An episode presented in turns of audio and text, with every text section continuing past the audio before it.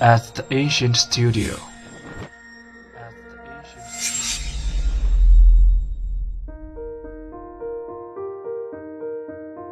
精作剧目，精作音乐，我们用声音说话。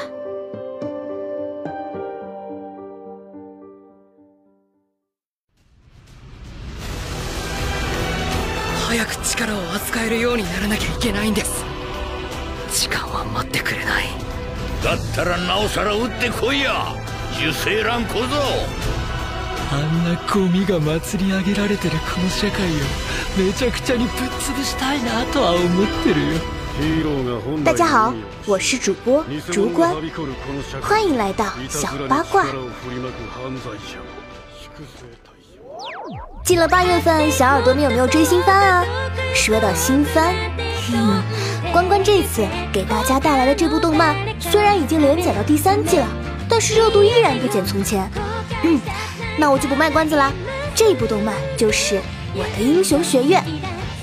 这部番的背景其实也挺简单、挺玄幻的，在中国的清庆市出现了发光的婴儿出生的事件。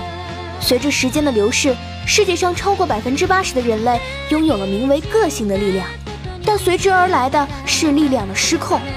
因为有了个性而在世间作恶的人急速增多，而相对的也产生了打击犯罪、解救他人的热门新职业——英雄。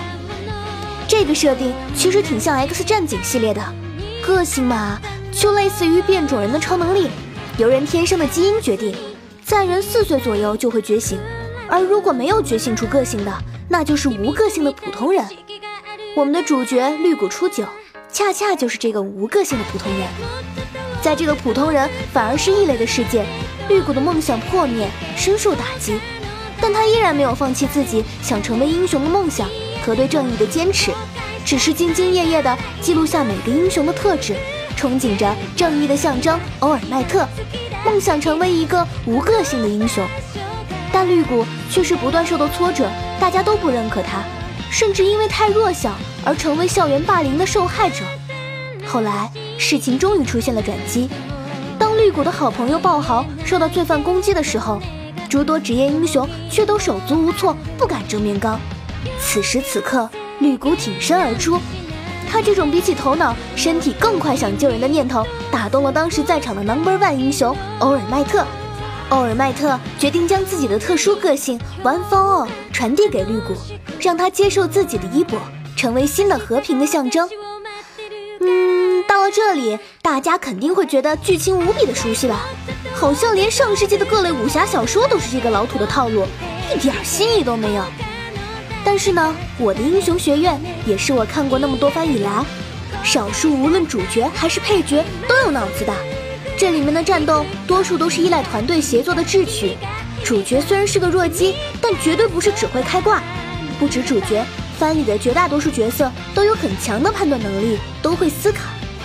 番里绝大多数的战斗都是运用了谋略和智慧取胜的，准确判断对方和自己的实力优缺点。从而制定最有效的战斗方案，然后再通过热血的战斗打赢，观赏性比那种一言不发只会打打杀杀的番高了很多。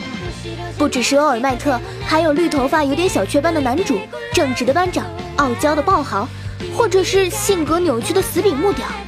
不管主角配角，正派反派，每个人都有自己的特征和特色，好像都是有血有肉有灵魂的真人。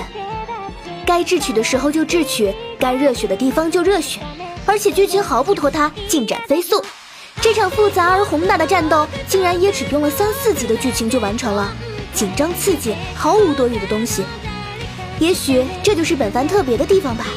即使是如此老套的标准剧情开头，也会不知不觉吸引人看下去，然后深受感动，同时也传递给了我们友情、努力、胜利所带来的喜悦等等。在很多时候都可以给人激励和正能量，而在最近的一话中，绿谷终于走出了对欧尔麦特的模仿，并且凭借自己新发明的腿部必杀技成功击碎落石，救了欧尔麦特。虽然看上去好像欧尔麦特失去了力量，已经是被保护的一方了，但是也正是这种精神和力量的传承，才最让人感动嘛。好了，本周的精彩内容就是这些，下周同一时间。我们不见不散。